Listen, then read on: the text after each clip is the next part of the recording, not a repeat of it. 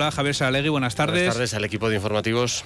Lo contábamos al inicio de precisamente de este Noticias Mediodía Navarra, Osasuna ya calentando motores, ¿no? Para esa semifinal ante el Fútbol Barcelona, a dar la sorpresa, ¿no? Y a esta hora descansando en el hotel, estarán en la siesta porque es dos horas más, las ¿Cuánto? Las 4 y 44 de la tarde.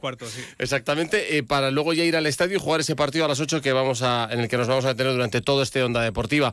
Vamos a conectar con Alfredo Martínez, uno de nuestros enviados especiales que está ahí en Riyadh, además de escuchar a Yago Barrasete y a David García. Todo esto en un gran día para los que están aquí en Navarra de donar sangre, porque cualquier día es un buen día para llevar a cabo esta acción solidaria que salva vidas, porque donar sangre es regalar vida. En la web de Adona tienen toda la información, es adona.es. Se quedan ahora con Javier Saralegui en Onda Deportiva y con toda esa información de la Supercopa de España, la semifinal entre Osasuna y el Fútbol Club Barcelona. Hasta aquí llega la información de Navarra. Buenas tardes. Navarra en la Onda. Javier Saralegui. Onda Deportiva. Información que efectivamente se entremezcla con el deporte en el día de hoy porque trasciende la importancia del partido de Osasuna que va a jugar en Arabia Saudí, en Riyadh, a lo que es la actualidad pura y dura. Y es que Osasuna vuelve a estar a dos partidos de conseguir un título oficial, aunque la empresa evidentemente es más que complicada, porque esos tres rivales, bueno, ya solo quedan dos. El Real Madrid está esperando en la final a ver quién gana el partido de esta tarde-noche, si Barcelona u Osasuna. Nosotros queremos que sea Osasuna y Yago Arrasate también prevé un partido así, el Mister Rojillo.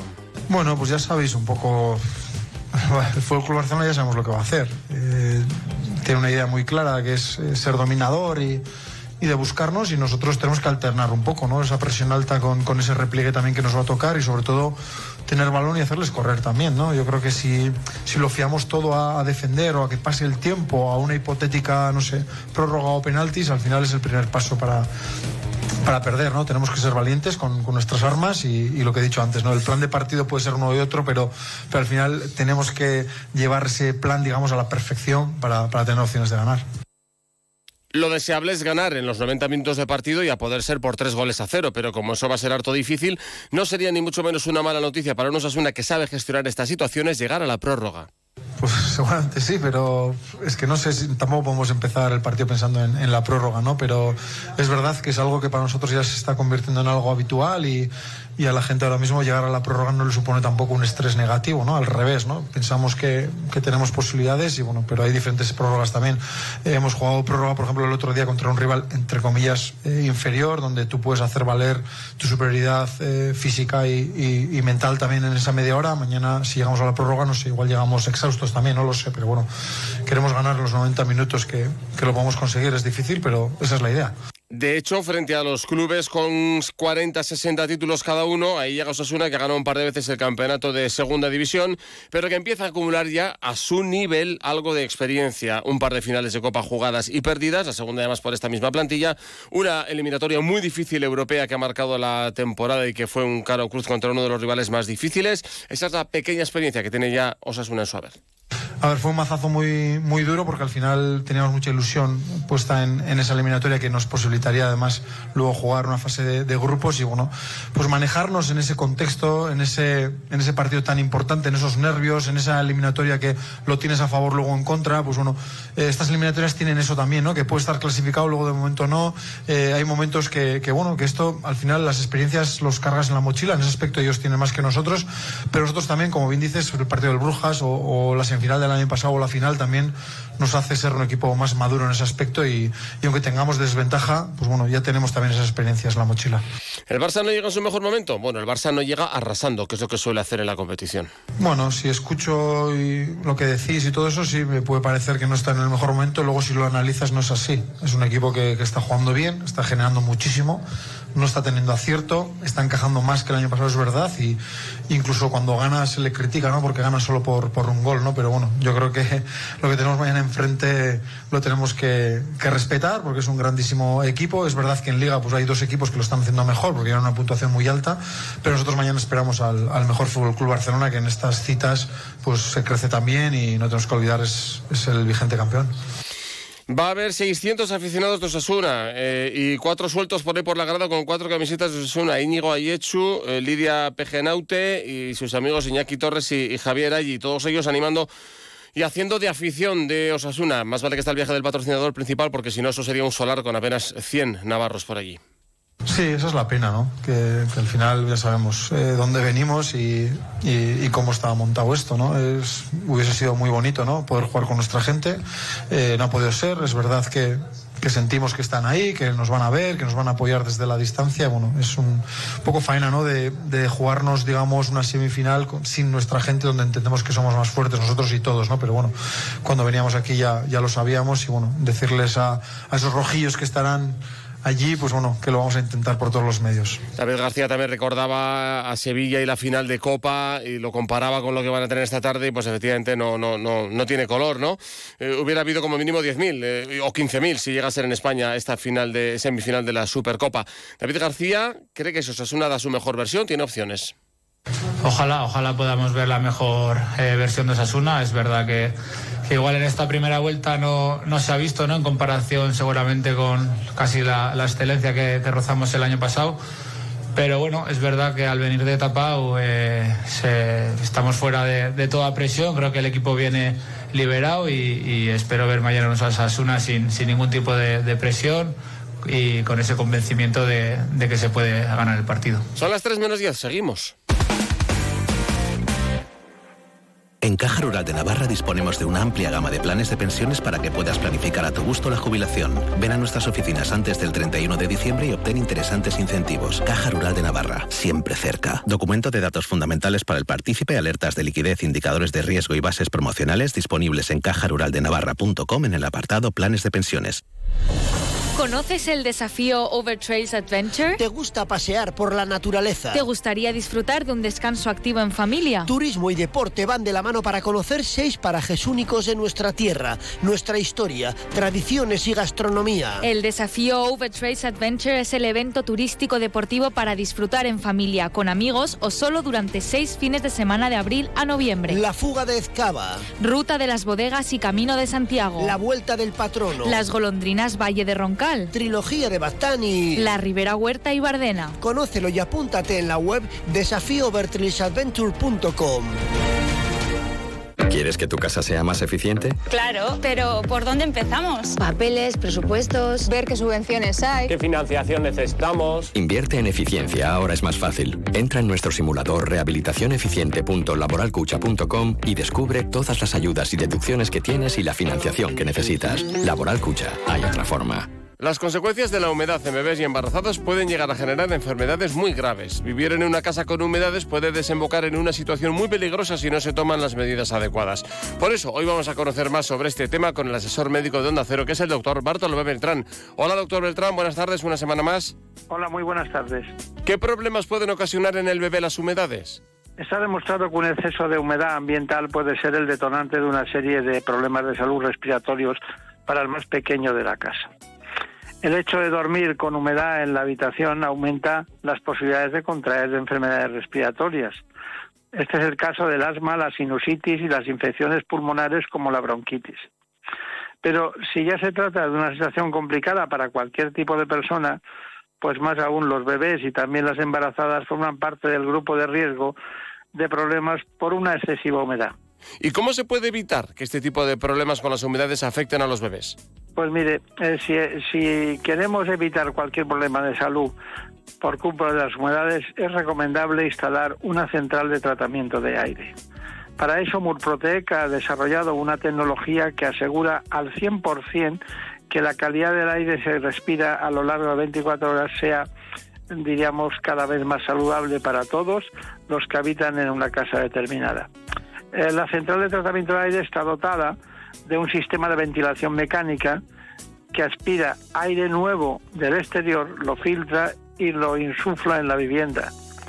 De tal manera y de tal forma que el aire húmedo y contaminado del interior se expulsa al exterior y se sanea al 100% el aire que respiramos. Gracias, doctor Beltrán. Hasta otro día. Buenas tardes. Muy buenas tardes. Gracias. Un día descubres que tienes humedades en techos, paredes, están por todas partes. ¿Qué puedes hacer?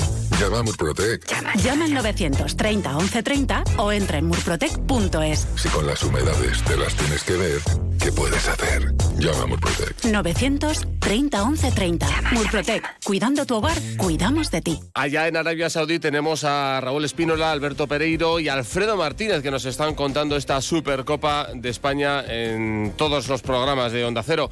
Alfredo Martínez, compañero, buenas tardes. ¿Qué tal? Muy buenas tardes, Javier. Saludos a todos los oyentes en Navarra. ¿Qué tal? Pues bueno, ¿cómo está el ambiente por Riaz? Imagino que hoy ya algo de gente, de aficionados españoles se verá, pero, pero entiendo que es un país muy diferente y, que todo es muy, muy distinto. No sé si es un ambiente frío o, cómo vivisteis ayer esa primera semifinal, Alfredo.